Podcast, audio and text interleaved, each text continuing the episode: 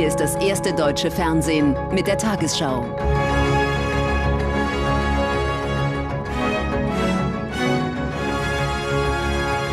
Heute im Studio Julia Niharika-Sen. Guten Abend, meine Damen und Herren. Ich begrüße Sie zur Tagesschau. Die Tarifverhandlungen für den öffentlichen Dienst von Bund und Kommunen sind in die entscheidende vierte Runde gegangen. Grundlage ist die Empfehlung der Schlichtungskommission. Falls sich die Tarifparteien nicht darauf einigen, können die Gewerkschaften über unbefristete Streiks abstimmen lassen. Der Schlichterspruch sieht vor, dass in mehreren Schritten insgesamt 3000 Euro Inflationsausgleich steuer- und abgabefrei gezahlt werden. Außerdem gibt es von März nächsten Jahres an 5,5 Prozent mehr Geld, mindestens aber 340 Euro. Über die Laufzeit von 24 Monaten ergibt das für die meisten Einkommen ein zweistelliges Plus. Die Gewerkschaften fordern mehr vor dem Tagungshotel in Potsdam. 10,5 Prozent mehr Geld, mindestens aber 500 Euro mehr im Monat bei einer Laufzeit von zwölf Monaten. Für uns trifft die Inflation hart. Und wir müssen eben auch unsere Lebenshaltungskosten bezahlen. Alles ist teurer geworden. Und da brauchen wir einfach eine gerechte Bezahlung für den öffentlichen Dienst. Drinnen treffen sich Gewerkschaften und Vertreter von Bund und Kommunen. Zum ersten Mal, seit der Schlichterspruch auf dem Tisch liegt. Beamtenbund und Verdi zeigten sich vorsichtig optimistisch. Wie bei jedem Kompromiss gibt es äh, starke Seiten und schwache Seiten, die in der Diskussion sind. Aber Insbesondere ist aus meiner Sicht hervorzuheben, dass bei einer Laufzeit von 24 Monaten eine dauerhaft wirksame Steigerung im Rahmen dieser Schlichtungsempfehlung erreicht werden würde. Städte und Kommunen befürchten hohe Kosten. Die Empfehlung sei schon jetzt höher als viele Tarifabschlüsse in anderen Branchen. Es äh, ist eine Größenordnung, die in den letzten Jahrzehnten in dieser Dimension nie aufgerufen worden ist. Wir sprechen über ein Milliardenpaket von 17 Milliarden für die beiden Jahre 23 und 24 und wir sprechen über lineare Steigerungen von fast 12 Prozent für die kommenden Jahre ab 25. Das ist eine Hausnummer. Für den Bund verhandelt Innenministerin Nancy Faeser. Sie zeigte sich zuversichtlich, dass es zu einer Lösung kommt. Sollten die Verhandlungen scheitern, könnte es einen flächendeckenden Arbeitskampf geben. Im Tarifstreit des Sicherheitspersonals an Flughäfen sind für Montag weitere Warnstreiks angekündigt. Betroffen ist diesmal der Hauptstadtflughafen BER. Die Gewerkschaft Verdi fordert höhere Zuschläge für Nacht-, Sonn- und Feiertagsschichten sowie Überstunden. Die Beschäftigten sind aufgerufen, von 3.30 Uhr bis Mitternacht die Arbeit niederzulegen. Dadurch können nach Angaben des Flughafens am Montag keine Passagierflüge starten. Die FDP will sich mit einem wirtschafts- und wachstumsfreundlichen Profil von den Koalitionspartnern abgrenzen und Eigenständigkeit demonstrieren. Am zweiten Tag ihres Parteitages haben die Liberalen einen entsprechenden Leitantrag des Vorstands verabschiedet. Darin wurden die roten Linien bekräftigt. Dazu zählen ein Nein zu Steuererhöhungen und ein Ja zur Schuldenbremse. Widerstand formierte sich gegen das vom Bundeskabinett beschlossene Heizungsgesetz. Frank Schäffler von der FDP Ostwestfalen-Lippe hat heute viel vor.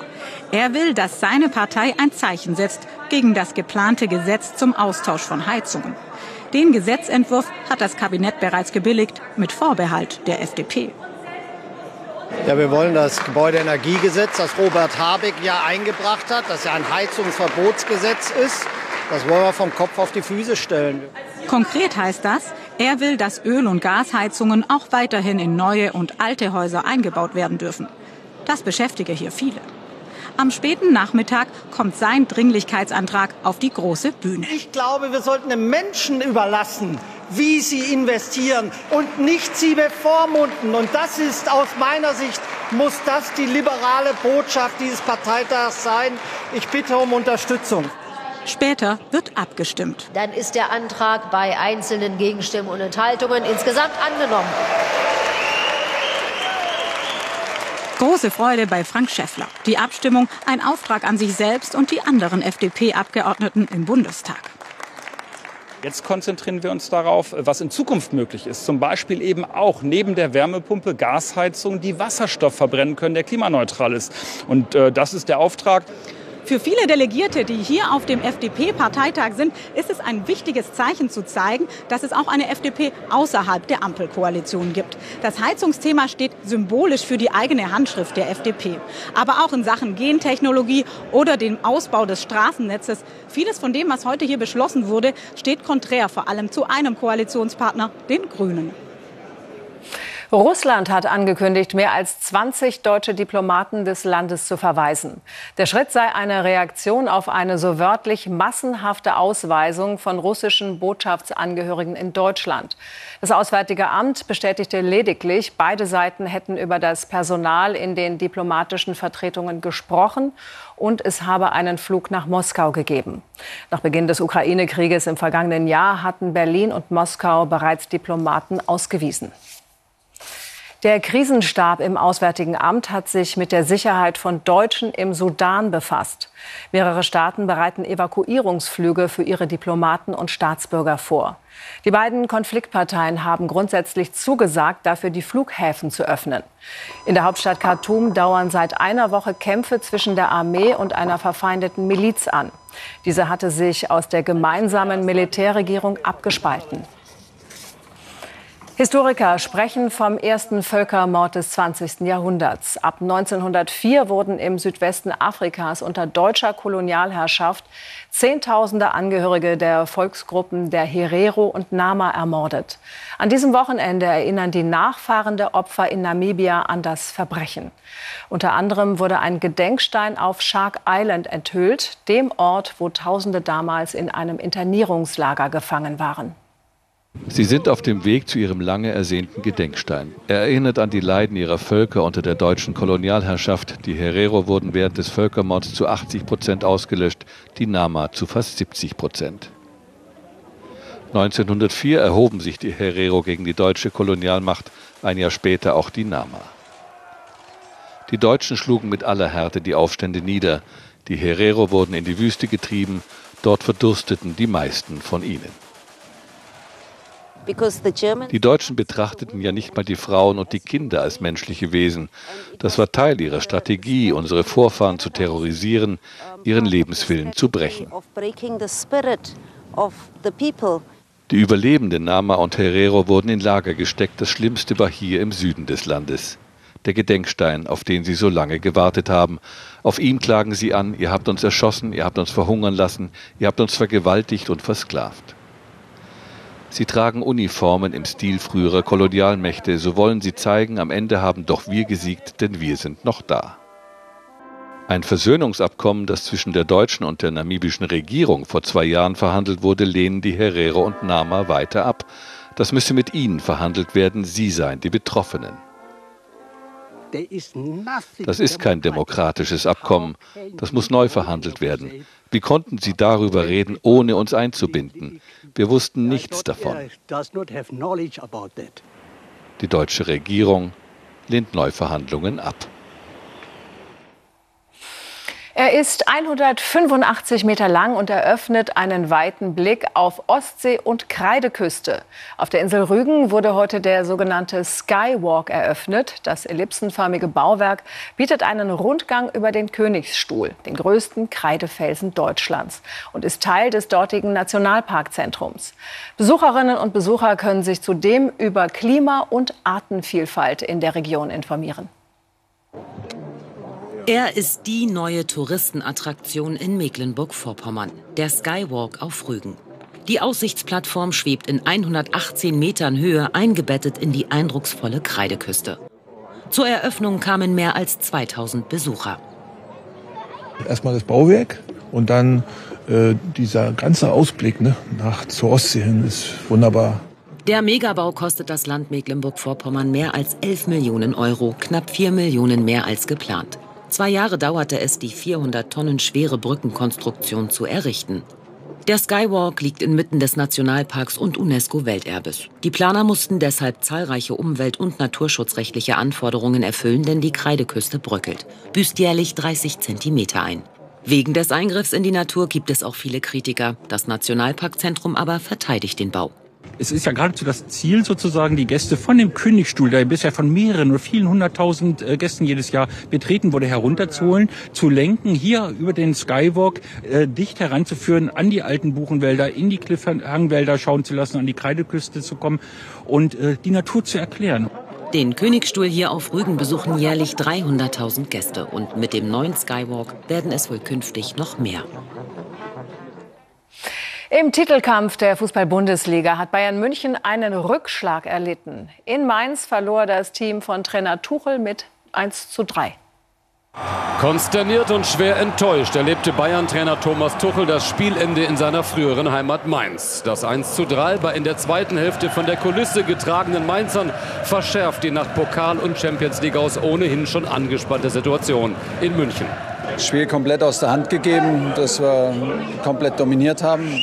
Natürlich das zweite Tor nicht gemacht, waren fahrlässig mit unseren Chancen, hatten teilweise Pech mit, mit Abseitsentscheidungen, aber die Chancen, die wir danach auch hatten, in der zweiten Halbzeit zu erhöhen, haben wir liegen lassen. Und dann reicht im Moment, kriegen wir es nicht fehlerfrei zu Ende gespielt. Dabei kamen die in den dunklen Trikots spielenden Bayern gut ins Spiel. Die Führung durch Sadio Manés ersten Treffer seit Oktober letzten Jahres in der 29. Minute entsprach dem Spielverlauf. Alles deutete auf einen souveränen Auswärtssieg hin, bis nach der Pause erst Torhüter Sommer patzte, Ajorg in der 65. Minute zum Ausgleich traf und die Bayern danach völlig den Faden verloren. Leandro Barrero, acht Minuten nach dem 1:1 mit dem Mainzer Führungstor. Und wiederum nur sechs Minuten später der eingewechselte Aaron mit dem Treffer zum 3:1 Endstand besiegelten die Niederlage einer Bayern-Mannschaft, die in der zweiten Hälfte so mutlos wie leblos wirkte. Also im jetzigen Moment äh, ist absolut irgendwie die, die Birne sehr leer. Also wir sind schon angeschlagen oder ich persönlich fühle mich und uns äh, angeschlagen. Ab sofort sind die Bayern im Meisterkampf auch von den Ergebnissen der Dortmunder abhängig. Ernüchterung pur beim Comeback von Hertha-Trainer Paul Dardai. Werder Bremen geht schon in der sechsten Minute durch Marvin Duksch in Führung. Obwohl Werders Nationalspieler Füllkrug wegen Wadenverletzung fehlt, brilliert Bremens Offensive. 27. Minute Flanke groß 0 zu 2. Wieder durch Duksch sein zehntes Saisontor. Herthas Defensivspieler immer zu weit weg, wie beim 0 zu 3 nach Flanke von Jung hat wieder Duksch viel zu viel Zeit im Strafraum. Herthas Verunsicherung erreicht ihren Höhepunkt in der 63. Minute. Nach einem Missverständnis verliert Torwart Christensen den Ball an Weiser. Der hat keine Mühe zum 0 zu 4 einzuschieben. Dardays Team bäumt sich nochmal auf. Gangkamp trifft zum 1 zu 4 und wird kurz darauf im Strafraum gefault. Doch nach Luke Bacchius 2 zu 4 per Elfmeter gelingt den Berlinern nichts mehr. Auch Paul Dardai kann den Trend nicht drehen. Hertha bleibt Tabellenletzter. Die weiteren Ergebnisse. Hoffenheim verliert gegen Köln 1 zu 3 und Bochum verliert gegen Wolfsburg mit 1 zu 5. Im Spiel Dortmund gegen Frankfurt steht es kurz vor Schluss 4 zu 0.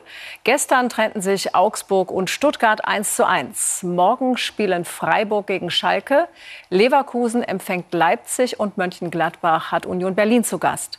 Die Tabelle München ist noch erster, wird sich aber bei dem sich abzeichnenden Dortmunder Erfolg an der Spitze abgelöst. Dahinter Union Berlin und Leipzig Mainz ist sechster. Bremen auf Rang 12 am Tabellenende, Stuttgart, Schalke und Hertha BSC. Und jetzt die Lottozahlen. 13, 21, 26, 34, 41, 48.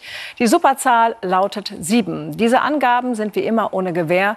Weitere Gewinnzahlen finden Sie auf tagesschau.de und im ARD-Text ab Tafel 580. Und nun die Wettervorhersage für morgen, Sonntag, den 23. April. Von Westen her sorgen Tiefdruckgebiete dafür, dass es wechselhafter, nasser und wieder deutlich kühler wird. Heute Nacht ziehen dichte Wolken mit Schauern von West nach Ost, dahinter lockert es vorübergehend auf. Morgen fällt im Osten und Südosten zunächst häufig Regen, später zeigt sich öfter die Sonne.